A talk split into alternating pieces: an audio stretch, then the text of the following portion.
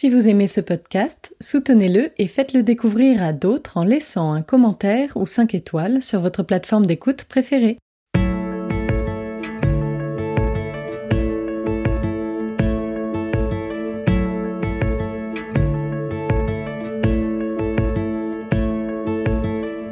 Vous écoutez La philanthropie en question, le podcast qui vous emmène au cœur de la recherche sur le don.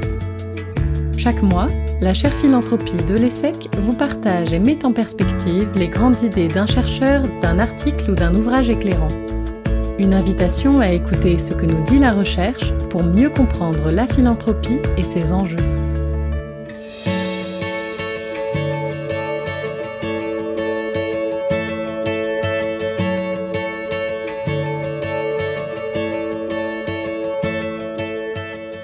Bonjour à tous, je suis Anne Meunier, chercheuse à la chaire philanthropie de l'ESSEC, et pour ce 17e épisode, nous allons parler de la COP27 et des enjeux climatiques. Il s'agit d'un épisode de podcast un peu particulier qui va clôturer cette année 2022 puisque nous ne diffusons pas d'épisode au mois de décembre. Donc un hors-série, on peut dire, dans lequel je voudrais vous partager quelques retours sur la COP27 et résumer certains enjeux à retenir pour le secteur philanthropique. J'ai souhaité aborder ce sujet car il est lié à un projet de recherche que je mène actuellement sur la philanthropie climatique.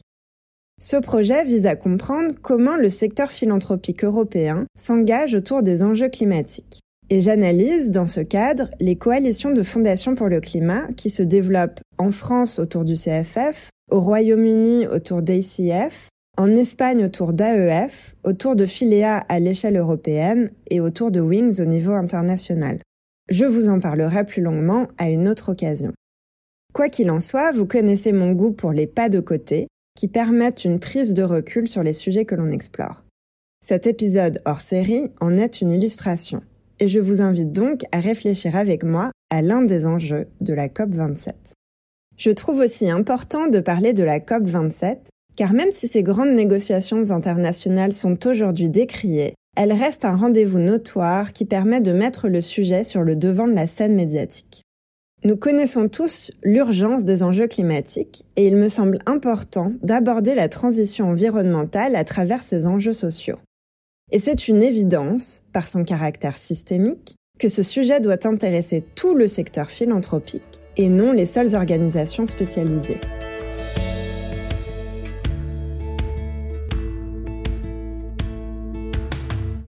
Quelques éléments de contexte. La COP27 a eu lieu cette année du 6 au 18 novembre 2022 à Sharm el-Sheikh en Égypte. Le lieu de la COP a suscité beaucoup de commentaires. Certains ont considéré qu'il était positif d'avoir une COP africaine, mais d'autres ont aussi souligné qu'il s'agissait d'un pays proche des monarchies pétrolières, ce qui peut poser un certain nombre de problèmes. D'autre part, c'est aussi un pays où les droits de l'homme sont peu respectés. La voix de la société civile égyptienne a en effet été muselée autour de la COP, ce qui l'a empêché de jouer le rôle central de mobilisation qu'elle a généralement lors de ces événements internationaux. Un autre point d'attention évoqué est le nombre très important de lobbyistes des industries gazières et pétrolières qui sont venus à cette COP. 636 personnes, alors qu'elles n'étaient que 503 à la COP 26, tandis que les délégations des pays africains ou des communautés indigènes étaient moins importantes. Cela pose la question de qui vient au COP? Qui écoute-t-on?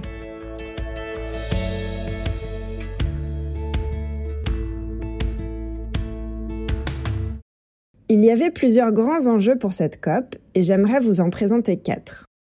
D'abord, celui de créer un mécanisme de financement des pertes et préjudices, loss and damage en anglais, dont nous allons parler en particulier dans cet épisode. Un autre enjeu était de mettre en place des moyens de soutenir l'adaptation, donc de ne plus se centrer sur l'atténuation, mitigation en anglais, c'est-à-dire la baisse des émissions de gaz à effet de serre, mais aussi sur l'adaptation, c'est-à-dire permettre aux populations victimes du dérèglement climatique de s'adapter.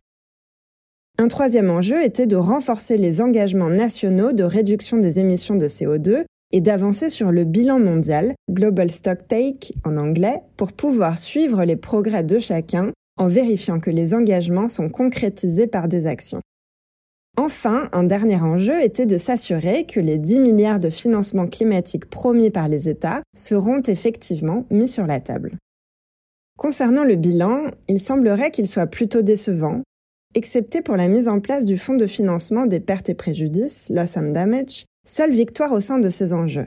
En effet, ce fonds a bien été créé, enfin, après de nombreuses années à être demandé par les pays les plus pauvres.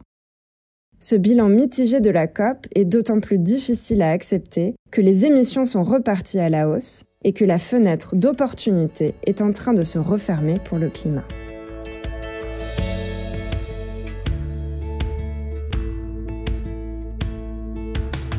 La question que je souhaitais aborder dans ce podcast est issue de cet enjeu du loss and damage, qui apparaît comme le troisième volet du combat contre le dérèglement climatique, après l'atténuation et l'adaptation. La notion de loss and damage, qui désigne les pertes et dommages causés par les dérèglements climatiques, renvoie à l'idée d'inégalité entre les pays du Nord et les pays du Sud. Ce sujet des inégalités me semble important à introduire dans ce podcast, car il concerne fortement le secteur philanthropique et qu'il est encore trop peu évoqué à l'heure où la crise climatique s'aggrave.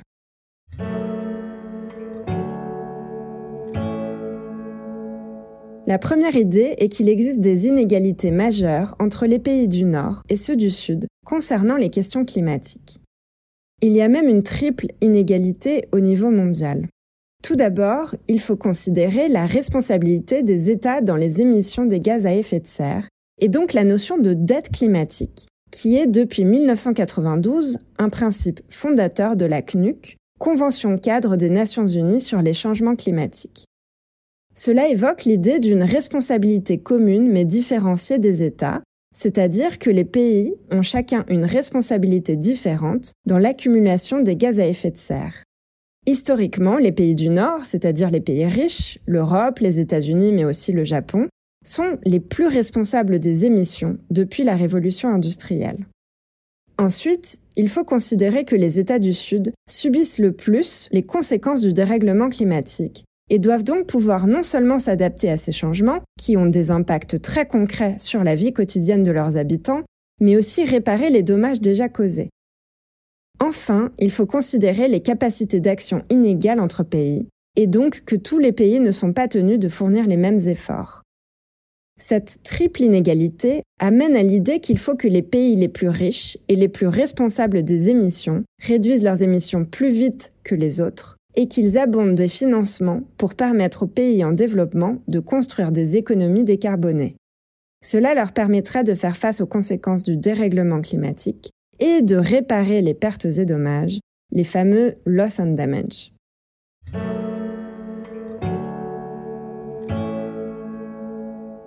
La deuxième idée est que la notion d'inégalité est aussi intranationale.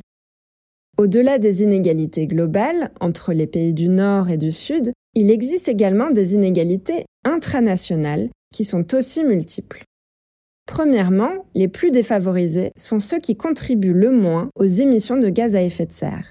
Un rapport d'Oxfam paru en 2020 montre que les 10% les plus riches de la population mondiale ont été responsables de 52% des émissions de CO2 cumulées et que les 1% les plus riches sont responsables de deux fois plus d'émissions que la moitié la plus pauvre de l'humanité. Deuxièmement, les plus défavorisés sont aussi les premières victimes du réchauffement climatique, ceux qui souffrent le plus de ses conséquences. Troisièmement, ces inégalités sont aussi géographiques, c'est-à-dire territorialisées. Certains territoires d'un même pays sont plus exposés aux pollutions ou aux catastrophes climatiques que d'autres. Et quatrièmement, les inégalités concernent également la capacité des populations à faire face aux conséquences, et donc à s'adapter ou à faire leur transition. La notion d'inégalité renvoie aussi à l'idée qu'il y a différents types d'émissions et qu'il faut différencier les émissions de subsistance ou de développement des plus pauvres des émissions de confort des plus riches. Ce n'est pas la même chose d'émettre des gaz à effet de serre pour chauffer les hôpitaux l'hiver que d'en émettre parce que l'on part en vacances en jet privé.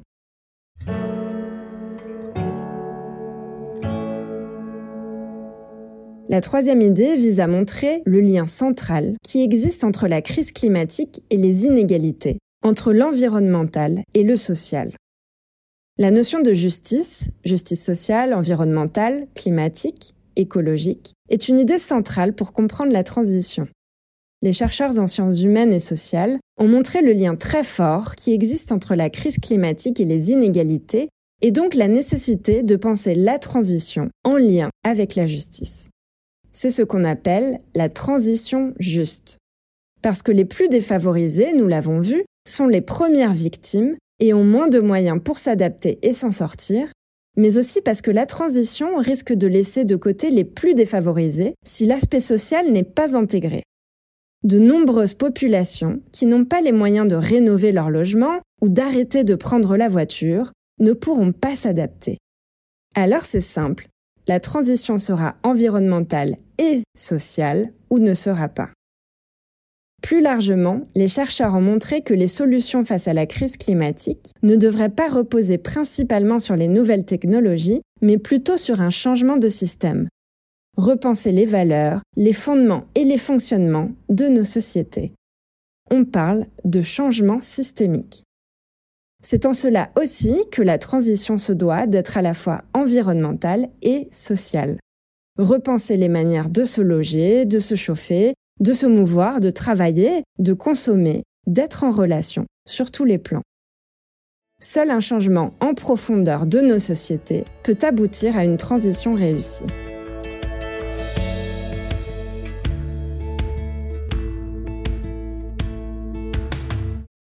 J'aimerais conclure en montrant l'importance de ce sujet pour le secteur philanthropique. La raison d'être des fondations est d'aider les populations les plus vulnérables. Elles sont ainsi aux premières loges de la transition environnementale, même lorsqu'elles la considèrent un peu éloignée de leur quotidien. Toutes les fondations, qu'elles aident les sans-abri, les chômeurs, la recherche médicale, le spectacle vivant ou les personnes âgées, sont concernées par cette question. Et ce d'autant plus que la crise climatique va avoir des effets majeurs sur les populations bénéficiaires, mais aussi sur leur travail quotidien plus largement. Il est ainsi crucial, au sein du secteur, de repenser l'imbrication du social et de l'environnemental pour permettre aux fondations de préparer l'avenir.